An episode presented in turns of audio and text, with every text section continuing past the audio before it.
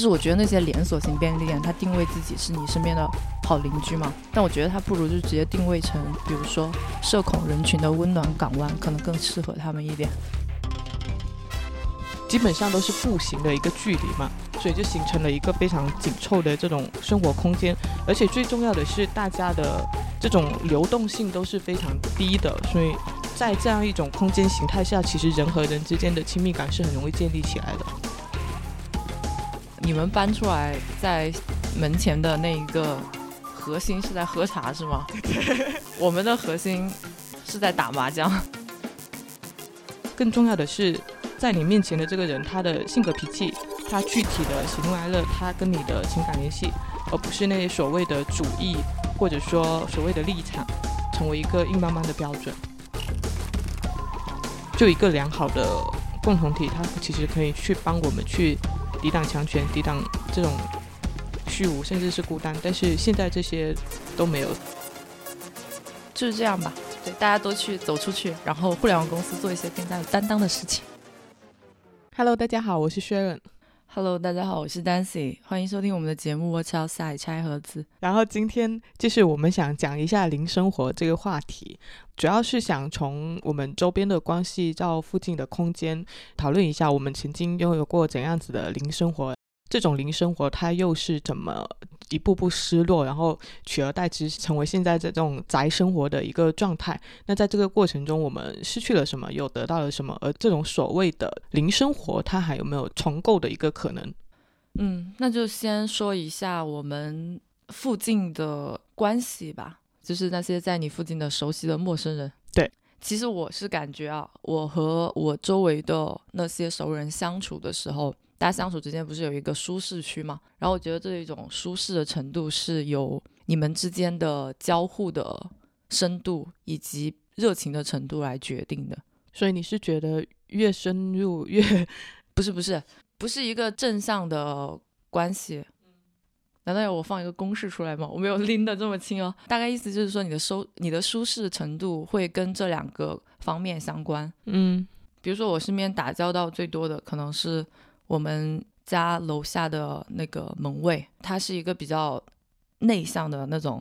类型，就不得不打交道，因为他会负责帮我收快递啊。见面了之后就会问一句，随意的问一句：“回来呀，吃饭了吗？”就这种，嗯，这种关系，我感觉会有一点点尴尬，就是我们的交互程度是很弱的，只是收发快递，彼此也不太热情。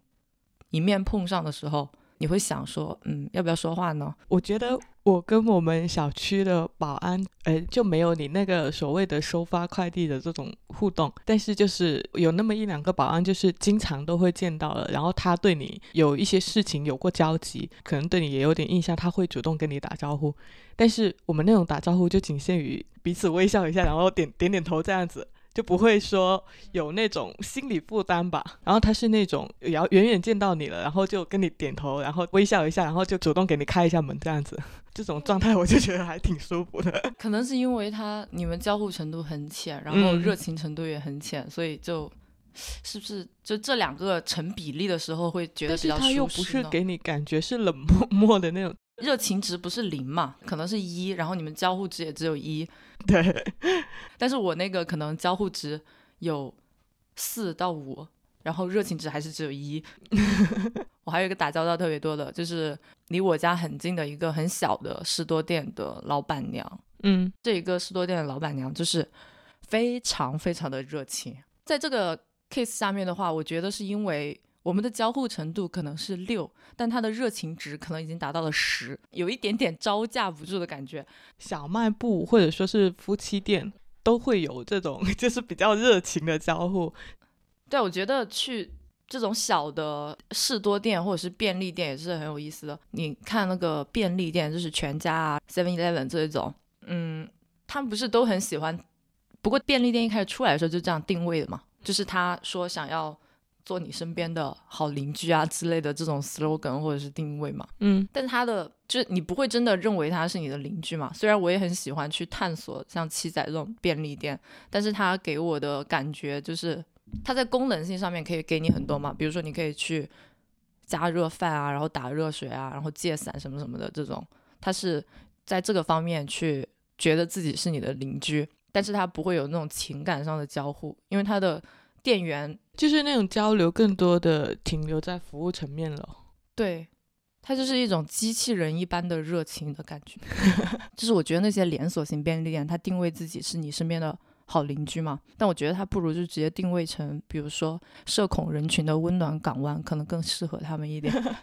我有一个很固定的一个做头发的地方场所吧。之所以选择那里，有一个很重要的原因，就是他们家是完全没有任何这种现场推销的，也没有说让让你办卡啊之类的。但是它是一个什么性质啊？它其实应该算是有开有在开连锁的，在居民楼里面，然后从一个小的工作室这么发展起来的，所以它就是想走这种路线，就是无推销。你想聊天，他就跟你聊，然后你你想在那里安静的看会电子书之类的，他也不会打扰你，就专注于剪发的。对，那它的呃价格是怎么样？是属于中等啊，还是贵的那种？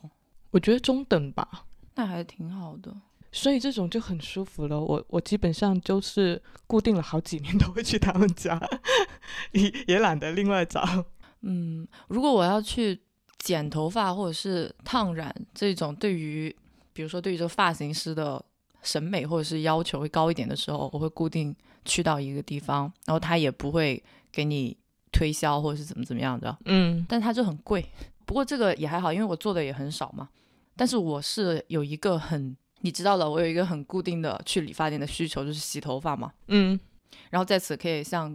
各位听众。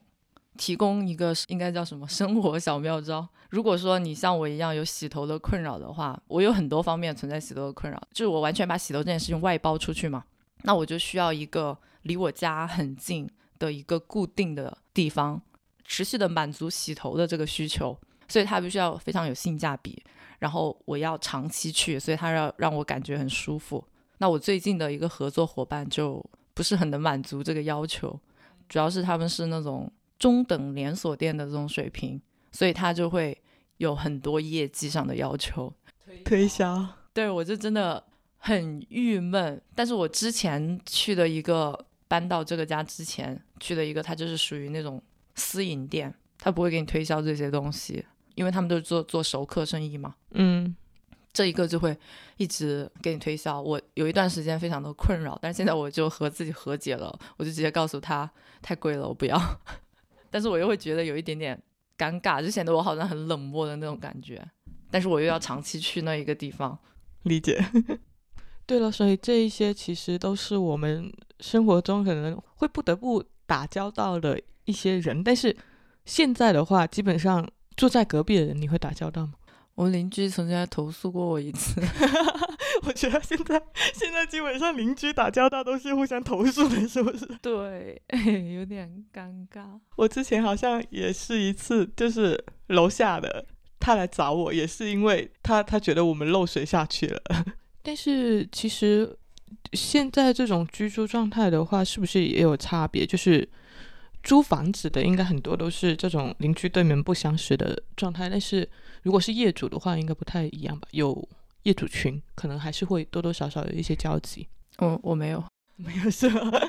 但是这种业主群其实他们平时也不怎么，就是可能有什么事情出现需要维权，或者说需要什么样的时候才才会说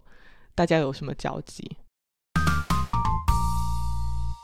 和我们生活息息相关的这些环境性的东西，其实大家还是比较关注的嘛，就会也会有一个理想的一个图景，就比如说我想。我希望有邻居可以帮我喂猫的这种关系，就不光是邻里关系吧，包括我们住的这一个社区，或者是附近的街区的这一个环境，我们也是很 care 的嘛。就从我们租房或者大家买房的这种选择，可以看出来。对，我觉得就是八八九十年代的成长起来的人，还是大部分人有经历过这种就是非常亲密的邻里关系的这种呃生活状态的吧？你小时候生活状态是怎样的？呃，我可以分享一下，就是 我的嗯，算是小镇邻生活这种吧。就是因为我我童年跟青少年时期的生活，我觉得就是比较典型的这种乡镇的生活。潮汕那边的房子其实都是比较偏向于这种平房独栋的，然后而且都是挨得比较近，所有的正门都是一个朝向，然后可能左右连通起来就形成一条直向的这种。大家有个正门，其实都有个侧门对着的，它不会直接连通，中间可能就是还是隔的一小块空地，哦。所以就是那里就会连通成为另外一条呃一条侧边的小巷子，作为两家的一个公共空间这种感觉，这种建筑形态就导致了你每每每天进进出出都会有人抬头不见低头见的那种，它是一个高度重叠的这种生活空间，并且就是我们出门的时候可能就是。十分钟左右就能走到呃小学，然后十五分钟左右就能走到一个比较大的那种综合市场。就是那个综合市场里面可能就有又有菜市场区域，然后又有卖服饰的区域，也有一些超市啊，然后路边摊啊、小吃店啊这一种，还有各种书店这种小商店，就是那一块区域也是学生会聚集的一块地方。嗯呃，你可以看得出来，它基本上是一个比较呃，基本上都是步行的一个距离嘛，所以就形成了一个非常紧凑的这种生活空间。而且最重要的是，大家的这种流动性都是非常低的，所以在这样一种空间形态下，其实人和人之间的亲密感是很容易建立起来的。嗯，我觉得小镇的这一种情境下面，应该大部分都是这样的一个关系吧。嗯，哎，我好奇的问一下，潮汕那边大家一般住什么样的房子啊？这都是独栋吗？基本上都是独栋。哦，没有那种地方特色。呃，有一些是有，有一些是会有一些有地方特色的那种老宅子，那种比较多是我爷爷辈住的，就是他们会住在那种潮汕非常典型的，就是下山虎啊或者四点金那些建筑里面。我在出去读书之前的邻里关系都非常的紧密，就是小范围内的紧密，居民和居民之间的。嗯因为我记得我特别特别小的时候，就可能在幼儿园之前，不知道我为什么还记得，就那个时候住的是那一种赫鲁晓夫楼，中国可能是把它称之为筒筒子子楼。对啊我住的是那种单边的，嗯就是它不是两边对门，然后中间一条巷道，它是只有一边有住户，然后另外一边是那种开放的阳台。哦，所以你们是有公共区域的是吗？对，因为它那个是厕所、厨房都是公用的嘛。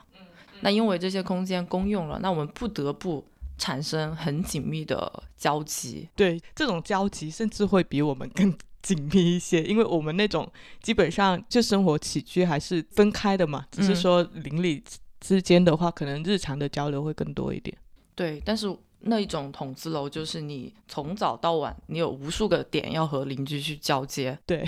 很多建筑形态都是这一种，像上海的弄堂，他们往往也是会有一部分的公共区域，大家一起做饭呐、或者说大家一起吃饭呢的地方，这种。然后还有一个是导致我的小时候的生活很紧密的，是因为就是我住的一直都是和我爸爸的工作关系比较大的。原来那个筒子楼它是那种是嗯职工大院的那种，搬了之后住的那种公寓也全部都是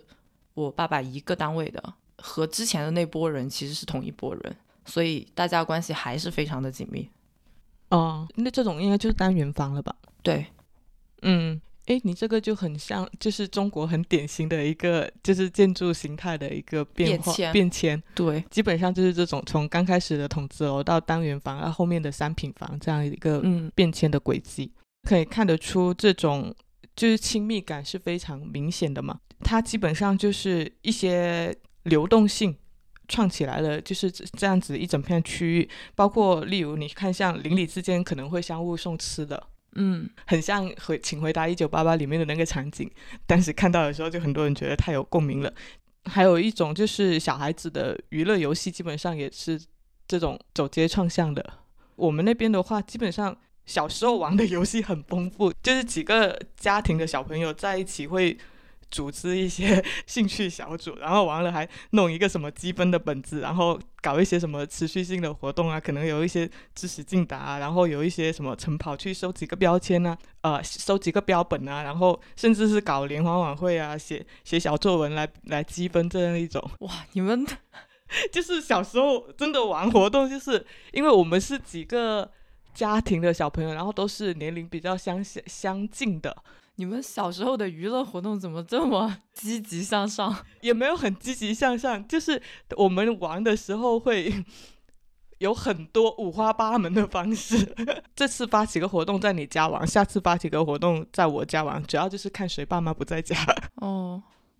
我好像没有哎，我好像没有这种的。我们主要是可能同个年龄层的小朋友比较多吧。我我也发现，就是这种一些自主的发动，其实这种发动性是建立起来了某种就是民间互助联盟，就是例如像大人这一些，可能是无意识的建立起某种公共空间，然后成为一个固定的场所。像我们的话，可能就是这种，无论是。呃，门前的一些大直巷，还是说侧边侧门的一些小巷，可能夏天傍晚的时候，大人都会搬出一些桌椅啊，然后摆好茶炉在外面喝茶。这个时候就很多人会聚聚在一起，然后再唠家常啊，然后谁家出了点麻麻麻烦事，吐吐槽啊什么的，然后大家也会出出主意，或者说，反正就是它某种程度上可能是形成了一种，就是邻里之间的互助联盟那种感觉。嗯，这个是有的，我们。家或者是整个湖南应该都是有的，只是说你们 你们搬出来在门前的那一个核心是在喝茶是吗？对，我们的核心是在打麻将。对，你看这种就是地方文化，基本上大家都有一个 民间活动可以把大家聚起来。对，不过就是抛开这种 有点回忆的滤镜来审视这种零文化的话，其实我觉得。它虽然有这种非常亲密的特点，可能会让人让人觉得很亲切，但是也不可避免会有一些问题，会挺让人头大。就是这种聚集形态，它可能免不了带来几个方面的问题。呃，第一个问题可能就没什么隐私。嗯。就是这个很容易理解嘛，基本上一条巷子基本上都是一家人，然后大家又日常爱唠嗑，出了一点点什么小事，基本上就会传遍了整传遍了邻里街坊这种，所以其实街头巷口它就是一个微博广场这种形态，基本上出了什么事大家都知道。然后另外一个就是无边界，这一个可能跟亲戚差不多吧，就是可能事无大小大家都会以这种关系或者说裙带的关系来推动，就是人与人之间的那个。边界感可能就没那么强，他可能看着你长大，他就会把你当成自家的小孩一样，很理所当然的去管控你，或者是去问你的一些个人生活。对，然后还有一个可能就是排他性，嗯，其实这道排他我觉得还是挺坚固的，它可能会造成某种偏见的一个强化。我记得小时候就是有一次，就是我们家可能那那附近搬来了一家子。那个同龄的 那个男孩子，他可能发生了点什么小事，都喜喜欢跟家长打报告那种，然后大家就不爱跟他玩，然后他就基本上是被这个圈子排挤在外面了。但是你现在回想起来，他可能当时也没做错什么事情，但是那种偏见其实是会强化的，就是在那种社交形态下，它是会被强化的。还有一个就是视野的局限性，嗯，呃，为什么？大家都会有一种逃离小镇生活的冲动，因为它这种零文化构成的一个生活网络，其实会在某种程度上也会局限你的视角。它是一个很粘稠的关系，它在某种程度上也带来一定的封闭性。就你说了四个问题吗？我觉得第一个那个隐私的问题，我觉得还好诶，因为本身在亲密感和隐私度，它本来就是一个互相制衡的一个东西。对你想要。跟别人亲密一些，那你肯定就要牺牲一点你的隐私，嗯，就看个人的一个舒适度在哪里。Anyway，我想说的就是那么一种状态，就是可能你发生了一点什么小事情，可能就会很多人知道这种。所以其实我自己非常真实的一个感受，就是一方面我经历过这种无比亲密的这种零生活，我觉得他的生活气息是很很动人的，并且。大家可能也在《请回答一九八八》里面也可以看到，就是这种形态，呃，能够让人找到很强的一个共鸣感。但同时，我是觉得说，就是在在建立在这种空生活空间之上的，就是人际关系的粘稠感，可能是也会是。有一部分人想要避开的原一个原因，大多数可能都会忍不住调侃一句说：“人与人之间多一点冷漠不好吗？”这也可能是我们会如此迫不及待的想要去拥抱一个更加独立的生活空间，然后走向宅生活的一部分原因。对了，所以在这里想讨论一下，就是从零生活的这种失落到宅生活的兴起，它其实发生了什么吗？那就先讲一下消失的附近。那些个体的夫妻的小卖部被连锁的便利店所取代，对吗？或者是被超级超市所取代？嗯，实体书店被网上的电子书或者是电商书店所取代，以及我们最近大家都在关心的互联网纷纷跑去做生鲜电商生鲜商，电商，挤压了小商贩的这一些生计。对，可能甚至是如果将来开了这种无人便利店、无人咖啡厅，然后甚至是无人配送车这种，如果它是被大规模的推广开来，就是中间场所可能就会消失的更加彻底。但我是始终认为，这种实体店也不叫实体店，应该说有人的实体店，这种魅力以及多样化的魅力，还是就作为人类还是无法戒掉的一个东西。之前不是有人有一些线下的店，他们吐槽一个现象嘛？就我嗯们所说的 showrooming 现象，就大家会先到实体店去感受这个实体的东西，然后再去网上买，然后那些线下的老板都会吐槽这个现象嘛。但其实发生的更多的是和这个 showrooming 相对的，叫做 web rooming 的一个现象，是大家会在网上查看信息，然后去实体店去买。买对，这个人是更多的。嗯，对了，所以就是刚刚 盘点的那些东西，就是一个互联网经济的发展导致了这种中间场所的消失嘛。应该有很多人也有看过之前向标做客十三幺的那一期访谈。嗯，他提到一个点，就是那些附近去了哪里，它基本上就是随着美团外卖、淘宝、阿里这些平台的兴起，然后它这种肉体和感知的附近，它就转化成了这种数据化的附近。但是其实还有另外一个点，就是这种居住结构的变化，它变成了一个空间高度原子化的这样子一个状态。我们刚刚不是有讲过，就是从改革开放初期到现在，我们的房屋形态就经历了筒子楼、单元房。然后还有商品房这样子的一种变化吧，它从一个大家有一部分的这种公共生活空间，到现在基本上都是独门独户，然后无需跟别人共用空间，它可能对住户的这种隐私保护会更好，但同时它也是一种不鼓励邻里交往，然后甚至出现这种对门不相识这种状态的这种这样一个户型，所以它可能在某种程度上也是促进了这种人际关系比较冷漠的一个宅生活的状态。你觉不觉得有一个？我刚突然想到，就是因为现在大家的日常生活变成了这一种对面不相识的这种状态，没有了，比如说我们小时候那一种社区交流的氛围，嗯所以就催生了现在很多品牌去做这种社区交流的时候就很受欢迎，就好像大家要通过。就在自己的居住空间没有这个氛围，所以要通过其他的东西把它找回来的感觉。对它其实迁就是它已经完全完全网络化迁移到这种线上的社交。不止线上，还有线下的，比如说，嗯，那个 Lululemon 就是一个以瑜伽为以瑜伽这个运动为基础的一个运动服饰品牌。抛开它的品牌产品不讲，它的营销有一个很重要的点，就是去建立这种社群和社区。它是以线下为主的，就是它会做很多那种，比如线下瑜伽课啊，然后瑜伽交流啊。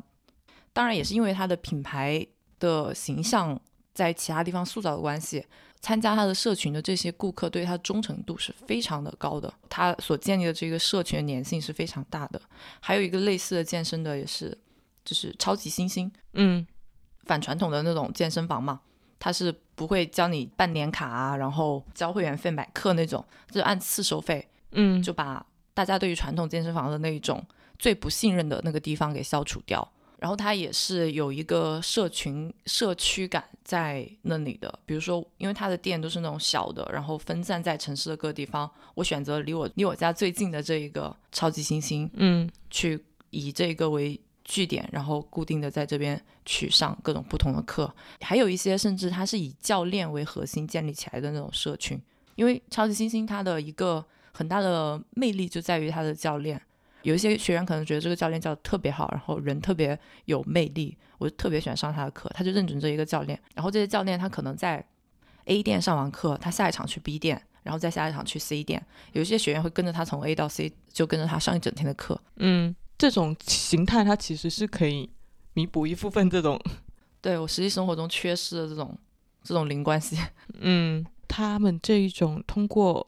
社群运营，然后建立起来的这种附近的这种空间状态，其实你觉得它跟我们之前可能实体健身房它的那种传统运营方式建立起来的关系会有什么不一样吗？会啊，就很明显的不一样嘛，因为他们建立的社群是很多个个体聚合起来的一个嘛，然后他们中间的一个联系是网状的，网状的一个联系。但是传统的健身房，你最多也就是和你的教练有关系，是一个单线的一个联系，就这个联系会弱的很多。你你把这条线切断了，你就可以走掉了。但是网状的联系里面，你就有很多根线把你们绑在一起。然后我想说，在这种居住结构的变化中，有一个比较特殊的群体，就是拆迁户。嗯，之前那个杭州杀妻案，应该大家都有关注。就是去年发生了这个事之后呢，其实三联生活周刊它出了一个专题，叫做《消失的爱人》。那个专题差不多用了五十多页的那个篇幅，侧写了这一宗就是杀妻案，它背后就是两位当事人他的一个。成长的环境，看以及他的社会网络关系，就里面用很大的一个笔墨写了杭州三宝北苑这么一个拆迁户的群体，就是你可以从里面看到这种迅速暴富的人群里面怎么去异化个体，然后没有真实的人与人之间的关系，然后每个人脑袋上面可能都是计算着多少平米的土地，然后就是人口跟土地成了衡量一个人的。价值的经济尺度，就没有人在意你这个人真实的性格是怎样的，没有人在意你是怎样一个个体。就我觉得他何尝不是非常强势的一种状态，去改变人们的一个居住形态，然后带来这种非常直接的异化。那篇文章我看了之后，其实还挺挺受感触的。所以是。我们居住的这些形态，对于我们作为一个社会角色的塑造，其实影响是很大的。嗯，我们平时可能接触拆迁户这个群体，会经常听到的是广州这种有点类似传奇的这种，嗯，可能家家里是在卖卖鸭肉的，但是有十来栋的这种房子在放租这样子的一种形态。嗯，但是从那那那篇文章里面去看的话。就你会能够非常清楚的看到，它里面其实是有很多心理状态的变迁，还有很多生活状态的变迁在里面。还有一个就是现在这种高压的生活状态导致的咯，就是你的时间被高度挤占的。我觉得零生活是需要消遣时间的，现在的自己家庭的消遣时间已经是个问题了，更不要说这种跟邻邻居待在一起的这种消遣时间。基本上大人就是忙着。九九六搞钱，然后小朋友基本上都是用大部分的时间都花在功课上面，所以其实大家都处在一个相对来说比较高压的一个紧绷状态。我觉得是挺难有这种松弛的时间去建立周边的联系的。这好像也导致了现在更多的那些家长，他们建立他们的关系网络都不是基于地理位置去建立的了，就是他们更熟的并不是他的邻居。而是家长群，对，就基于各种兴趣班啊之类的。其实说到宅生活的盛行，还有就是宅文化的兴起，就不得不讲到日本的那个御宅族。嗯，宅这个概念，它其实本来是起起源于日本的，也就是所谓的御宅族。呃，它最早是由日本著名的漫画家中森道夫，他在一九八三年的时候，那部漫画作品。里面提出来的主要是针对这种对动漫迷这样一些不顾时间和精力全身心投入的人，主要是针对这么一群人。后来宅生活就渐渐演变成了爱待在家里，然后沉迷于个人兴趣爱好，然后跟社会脱节的这样子的一群年轻人的称呼。它其实没有一个特别清晰的定义，广就是广义来说，基本上就是跟 A C G 文化。相关的一些文化团体，它都可以说是御宅族。然后，这种御宅族，它是诞生在就是日本经济高速发展的一个黄金时代，也就是七八十年代。这个时期的话，他们的年轻人已经就是不需要那么辛苦，因为他的社会环境会相对允许他把自己这种闲暇的时间更多的投入到兴趣爱好里面。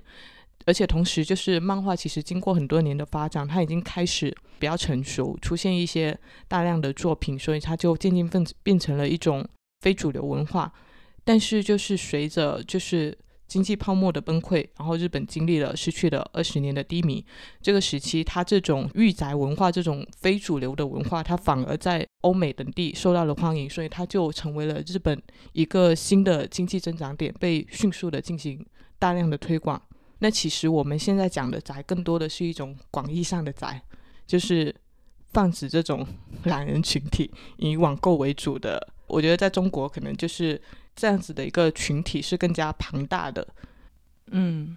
例如线上网购啊，还有就是外卖啊、快递啊、呃短视频啊、社兴趣社交、在线教育这一些的发展，就促成了现在一种我们中国式的这种宅。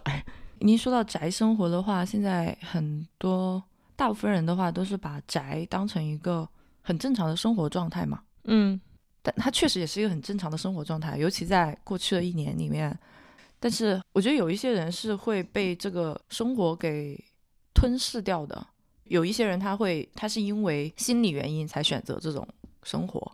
嗯那有一些可能不是因为心理原因选择这种生活，但他过习惯了这种生活之后，可能会产生这种不好的心理原因。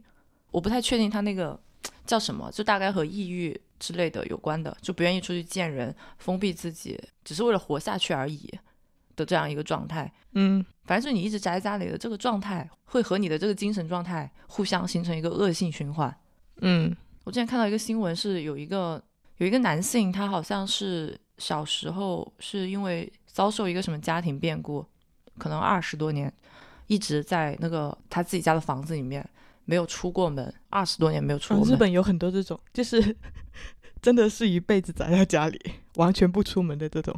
对，但是他那一个就是有明显的是有心理创伤的，因为嗯他父母好像是因为意外过世。我之前看过的那个案例是，呃，他在家里宅了好多年嘛，好像是创了记录的。他好像是因为有有去工作，但是不知道受了什么委屈还是什么的，回来之后他就开始宅在家里，就完全不出门了。对，日本确实是有很多这样的案例嘛。然后有一些他可能是正向的，就比如嗯他在家里，但是他还是呃心态很好，然后他也有事情可以做。但大部分的话，他并不是这样的一个状态，他还是一个很灰暗的一个状态。有一部分人可能就是他出于自己的兴趣、工作需要，像创作者、写作的人，很大一部分就是宅的，然后漫画家之类的这这样一些，嗯，这一部分这一部分不在考虑范围内，因为这一部分他其实是有自己的目标的。嗯但是更多的宅人，他其实是因为没有目标，就是他不知道自己能干嘛，所以就一直呃窝在家里嘛。其实正因为日本有很多这样的人，所以日本的社会他有去关注这些人的心理状态。对心理状态。我想起之前看过一个很有意思的日剧，叫什么来着？Anyway，反正这这个日剧就是讲一个超强超强房屋中介他的故事，他可以帮助找房的客户找到最适合他的一个房，就是量身化定制型找房。嗯那其中就有一个御宅族的，呃，宅在家里很多年，然后不出门的那一种。那在这个找房子的过程当中，这个房屋中介顺便帮他找到了人生目标。他给他找了一个房子，是有一个攀岩设备的，嗯就是那个房子里面带了一个攀岩设备，是前屋主留下来的，因为前屋主喜欢攀岩，他在这里日常健身。那个御宅族呢，他就是看到这一套房子之后，就哎，我也不知道，就是他这经常有这种莫名其妙的 out of nowhere 出来一些热情，觉得哎这个很适合他，然后他就开启了他的攀岩之路，对线上直播攀岩之路，然后他可以不出门，在这里表演攀岩。就找找到了点事做。那个那个日剧很有意思，就真的很好看，强烈推荐。OK，去看一下。都，但是我名字都忘了，我回头再找找。所以，我们讨论了这一个宅生活之后，会发现其实宅生活它其实应该算是现在年轻人的一个普遍状态。嗯，普比较普遍的一个生活状态。对，只是程度高低的问题。那相比于我们之前的和周边的关系绑定的比较紧密的这种零生活相比的话，这两种生活状态其实各有利弊的。嗯，某种程度上，其实我们是得到了一个更加充分自我的一个生活空间。嗯，就我们刚刚也讲过，可能当我们在一个熟人的社会关系网络里面，我们可能会被一种共同的价值取向所裹挟，大家可能都会要求你人必须有一份体面的工作，必须结婚生子，有一个稳定的家，这样这样一些比较单一的一些价值取向，这些比较旧的价值体系，可能就是正是通过这样一套熟人网络关系来裹挟个体的。所以我觉得从某种意义上来说，宅生活它这种高度自我意识的生活形态，其实是在抵抗这么一种力量。然后毫无疑问，它也让我们获得了一种。更加高效便利的生活，但是就同时我们可能也会失去一些东西，例如失去一种道德共识。每个人都宅在家里，然后这种可能会造成一种道德无序的状态，也就是道德的结主。你可以看到社会制约的因素被最大化的消解，然后原本作用于社会的各种就是这种道德和规范，可能同时都会被。消解唯我，或者说自立，成为唯一的一种行为准则，并不是说我们要去拥抱一种旧的道德共识，而是在这样一种就是新的社会形态下，其实是很难去建立起一道一套就是新的道德共识，且这套道德共识应该是用来自我要求的。就你可以看到，现在大家在网上讲的道德，基本上都是一种放道德化的，而且是用来要求别人的。你的意思是不是说，因为因为在宅生活里面，个体变成一个独立的，他没有之前那种零生活，嗯，周围的那些邻居邻居子 watching you，然后现在没有人 watching you，然后所以你的道德准则会降低吗？一方面是你是一个人，你没有其他的监督或者是约束；，另外一方面是，当你在一个集体的时候，你可能会想要融入这个集体的一些道德准则，但是当你是个人的时候，你不会被这些所裹挟，是这个意思吗？嗯，这两方面都有，就是一部分的话，你是你变成了一个更加单独的自我，他们会在网上就是呃非常持续的用一些就是道德绑架的这样子的一些东西，但其实这个东西你自己能不能做到？你在一个熟人网络里面是有一个关系的约束的，嗯，但是在这种网络环境下，它变成了每一个人都是一个 ID，你背后那个人其实不重要。另外一个点就是。呃，我们可能会失去理解他人的耐心，就像齐泽克他说过，互联网正在这种公共领域引发一种伪参与的现象，提出了一个就是交互式被动这样一个概念，也就是说，通过一道屏幕，当别人牺牲，我就通过他人牺牲了；然后当他人行动，我也就通过他人行动了。这种虚拟的，就是牺牲跟行动，其实它带来的满足感，阻碍了真正行之有效的一些呃行动主体的出现。这种满足感其实是让我们以为我们点赞了，也就是参与；围观了就是参与，然后转发了也就是参与。真正的这种公共参与，我们线下的这样一种参与的话，在我们这个后真相的时代，它其实是沦为了了一种情绪的，就是消费。我们活在了一个可能更加光念的社会，这个社会可能跟我们的生活存在很大的一个断裂。而且你可以看到，当下很多人他们之间的连接是通过。价值理念、兴趣，通过兴趣圈层，而不是通过这种朝夕相处的情感所建立起来的一个链接，所以这就导致了，当我们我们彼此之间的价值理念或者说兴趣取向完全不同的时候，我们还能否给到对方充分的尊重跟倾听的一个耐心？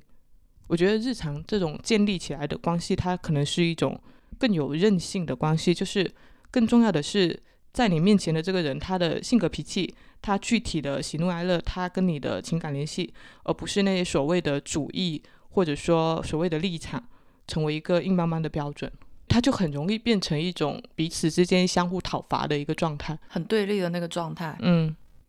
但你是认为说，呃，线下的关系他会避免这种状态吗？对，线下如果他是我的一个邻居，我知道他他这个人非常具体的一些性格。他不是一个很坏的人，他只是这么想而已。那你跟那天然的就会给到更多的包容，你不会因为你的邻居是一个不够、不够、不够女权的人，就去对他有什么就是讨伐讨伐吧。就是他是跟你这么朝夕相处的一个人，然后他其实也不是一个很坏的人啊，他只是在这一方面的观念可能比较保守。我觉得在你刚刚说的这两个点里面，我觉得更。重要的一个点就是在于完全把行动和思想两个事情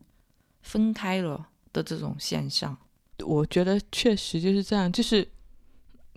我自己觉得，现在在线下生活的时候，你会觉得你旁边的人其实力气没那么重啊，大家的想法也没那么激进啊。但是在网络上，你就会看到很多这种特别激进的状态，或者说个特别高涨的一些情绪。我觉得它其实是跟我们的现实生活挺割裂的。这种生活状态可能也会使大家失去一种更强的抗风险的能力。就是当下这种小家庭的结构，它在面临风险的时候，往往是比较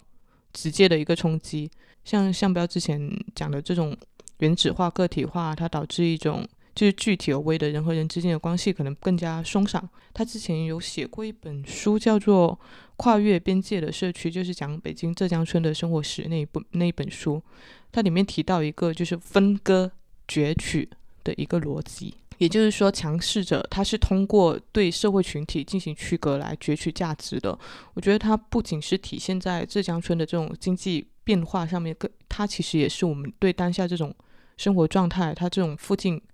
呃消失的场所上面这个这个逻辑其实也是同样成立的。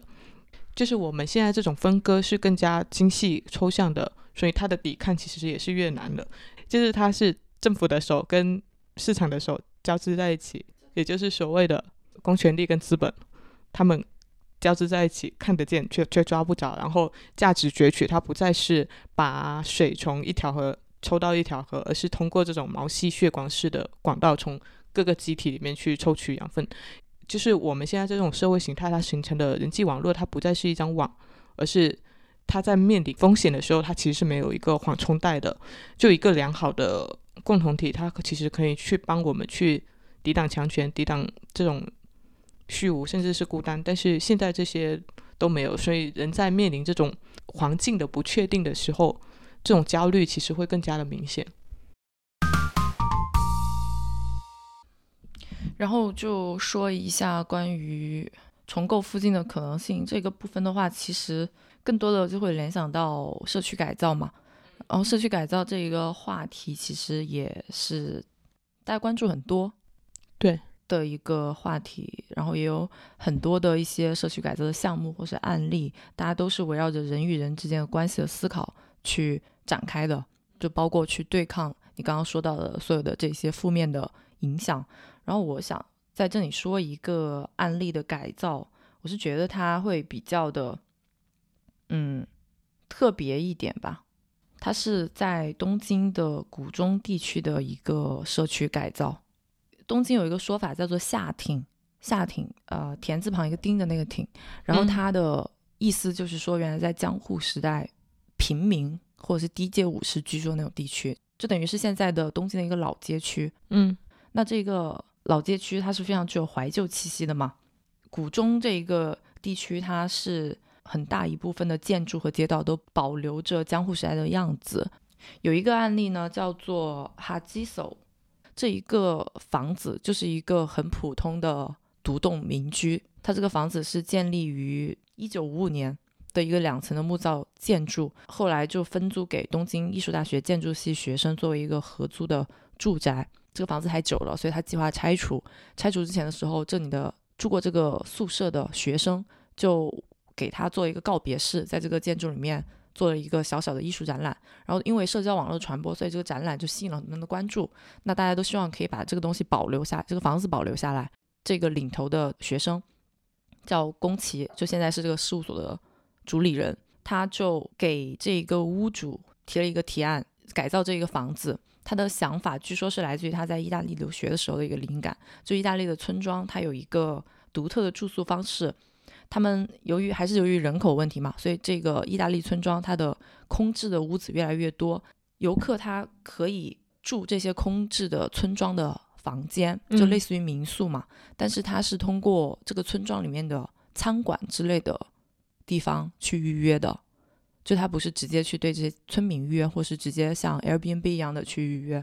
那个餐馆就好像是他们村庄的一个前台一样的位置。那所以这个宫崎他就。想把这个概念挪用到这一个部分来，因为刚刚说到这古中地区，它其实是一个很老的怀旧街区嘛，所谓很好逛的一个地方，就你十五分钟脚程，你可能可以逛到五十多个可以打卡的点，嗯，各种各样的什么和果子店啊，然后印章店啊，呃书店啊、自行车租赁事务所、二手书店等等等等，还有包括澡堂之类的。那他们就是希望把整个这个街区当成一个酒店，然后我这一个哈基手的这个房子改造成了一个很小很小的文化集合体，就是我一层可能是一个小小的咖啡厅，或者是办一些简单的文化活动、展览、讲座之类的，然后我同时可以作为酒店的前台，你可以到我这里来去 check in。另外又改造了一个同样的房子作为住宿的地方。但他这个房子住宿的地方是很简单、很简单的住宿，就是只是给你一个睡觉的地方而已。呃，浴室也是没有的，他会附赠给你那个澡堂的门票。嗯，然后而且他那个街区有很多种不同特色的澡堂，那你可以根据他给到你的地图，他那个地图还分白天的版本和晚上的版本。嗯，然后根据他给到你的这个地图去找你需要的各种东西，比如说你需要在这个地方去洗澡，另外一个地方去租自行车，然后再在。这些地方去吃东西，那我原来比如说一个很高度集合化的酒店，其实是一栋楼嘛，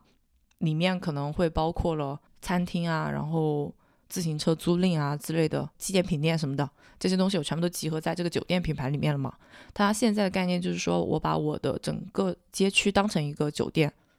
然后我这个房子其实只是作为一个前台以及一个床的作用给到你，来到这里的游客就必须要出去。去探索这个街区，怎么必须要出去呢？因为我要洗澡啊，我要吃饭啊，就是他把这个功能分散在了各个地方。呃，就是他他把你的活动空间给分散出来。因为现在很多地方的街区改造都是很游客导向的，我觉得。但是我觉得他这个案例比较特别的，呃，其实他没有改整个街区嘛，他只是通过一个一个两个小房子的改造，然后去带动整个街区的一个活力。嗯，因为它不是像一个大品牌进驻到某一个旧的街区，然后我把所有的功能都包揽起来了，然后把这个街区作为我的附属品。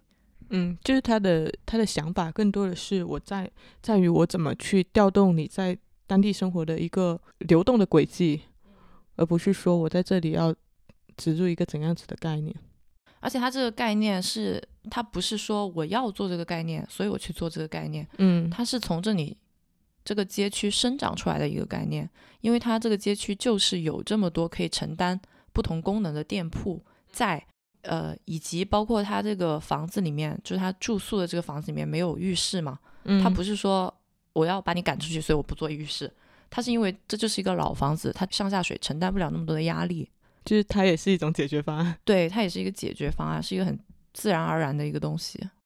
对应回刚刚我们说到那些，之前不是有很多年轻人就说自己就是想出门，但是迈不迈不开脚的这种想法吗？是不是可以转换一下思路，就是把自己的街区也想象成这个哈基索的这个概念，就是我房子所睡觉的地方，就是你想说的是一个生活理念的改变了，就是你要。你不要只是把你所有的事情都在一个房子里面完成，你你可以把你日常生活中的一部分分散到其他地方去。对啊，这只是给到这些人的一个思路上的调整。嗯，呃，另外想讲一个就是社区改造的是比较偏就是居住地的这一种，现在也有很多这种改造嘛，就是像刚刚讲过的老弄堂啊、老胡同这样子的一些改造，在澎湃新闻上面有个。就是社区更新观察团，他有报道的一系列这样一种社区改造，大家有兴趣可以去看一下。其中给我印象比较深刻的，应该是上海那个金牛里社区的那个改造项目，因为它是一次自发组织的一个社区更新，是嗯居民他根据自己的需求，然后再自己动手去改造了弄堂公共空间的那么一个项目。可以推荐大家去听一下，就是陈记播客，他们有一期是专门讲这个社区改造项目的，然后里面有一些挺有意思的设计小细节吧，就是作为设计师在平时平时在设计的时候可能会忽略的一些细节，但是作为当地生活的居民，他们自己会根据自己的需求去提出来的一些设计小细节，就它是一种更加自下而上的一种社区更新实践。提供了一个挺难得的一个范本，充分调动居民的自主性这件事情是充分有可能的。其实我觉得这种社区改造还挺难的，就是它需要建立在你原来的一个生活节奏，然后原来的生活习惯跟原有的人际网络上面，它其实是需要你跟在地的生活经验有一家有一种更加深入的结合。它不是一个一蹴而就的这种项目，而是需要你有大量的日常观察跟持续的这种跟进优化。所以其实不可否认，还是有挺多失败的例子的。所以这种带带动了居民，也不叫带动，本身就是居民发起的，对吧？这种居民他自己参与度很高的这种项目，对于日后的一个使用度其实是更好的嘛？因为像梦想改造家那种项目，嗯，最被人诟病的一点就是，就住进去了之后完全变样。当我回访的时候，发现整个空间都变味了。就是居住者并不是按照你想的那样子，因为设计师在在在设计的过程中，他会想很多。觉得理所当然应该用的一些功能，但是对于我在当地居住的这个人来说，他的生活习惯里面要是没有这一部分，或者说他没有没有这样子的一个意识的话，就是很难跟这个空间 交互起来。呃，另外一个还想说的就是，去年突然火起来了一波这种地摊经济，其实有看到有让我看到就是这种附近性的重现。嗯，那种冲击感其实还挺直接的，就是你每天下班回家走地铁到小区门口的那条街道，突然就变得很热闹，然后有人在那里摆摊，有人在那里闲逛。他在消费的同时，他其实是提供了一个可以发生对话的场所，挺强的烟火气，有有那种让你慢下来的感觉。所以，我我想其实也可以允许有这样子的一些地方存在，但是你可以制定一定的规规则，让它便于管理。但是我觉得这其实体现了一个城市的包容性，就是不要去急于去消灭一切可能不够先进、不够计时的一些消费场所，而是去引导他们往一个更好的方向发展。因为你不可能把所有的配置都搞成 CBD 嘛，也不客观上不可能。我们可能得到一些什么，必然也会失去一些什么。就是对于零生活的这种失落，可能。有很多人并不惋惜，但是其实我现在挺反对一种论调，论调就是说，呃，没办法，你只能接受它，社会在高速发展啊，你只能往前看啊，去拥抱呃那样一个世界，因为那才是未来。但是我觉得不是这样子的，就是我们马不停蹄的去扩张一个更加市场化、更加科技化的一个世界，最终是为了什么呢？就是或许我们也可以不那么。野蛮生长，或是不那么丛林法则，在考虑产品开发的时候，你可以不要一上来就是怎么去迎合人性的弱点，而是更多的想想着怎么去鼓励人性里面闪光的一面，或者说是像刚刚的这种理念，是鼓励大家更多的去参与到一些周边的生活进来。你或许可以考虑那些。无法接入这种互联网大数据，然后或者选择不加入这些平台机制的商家，他可以怎样继续更好的去保有它的生存空间？我就觉得这种个性化的东西其实已经足够多了，但是人性化的东西其实是常常不被重视的。嗯，特别是对于现在各种互联网巨头去各种发展业务的这一个现象嘛。嗯嗯，其实说到底，科技也好，或者是。互联网也好，你最终还是为人服务的嘛？但现在搞得好像是，其实我很想问那些互联网公司，你们是走投无路了吗？一定要去？他们做的并不是说去开发一些新的东西，或者是马马斯克那样，对吧？去为了人类美好的未来而去做一些发展和努力，而不是只是去盯着我们现在已有的这一些存量市场。所以，其实内互联网也在内卷化吧。我们两个还是比较认可零关系的一个重要性，就零生活的一个重要性的嘛，以及本身它的这样一个社区里面的各个存在，尤其是人的存在，它也是构建这个社区最灵魂的一个东西嘛。嗯，就我们的街区不仅仅真的就是由街道和树木组成的嘛，其实里面的各个可能存在了好多年的这一些商贩，它也是组成了这个街区很重要的一个部分。嗯。就是这样吧，对，大家都去走出去，然后互联网公司做一些更加有担当的事情。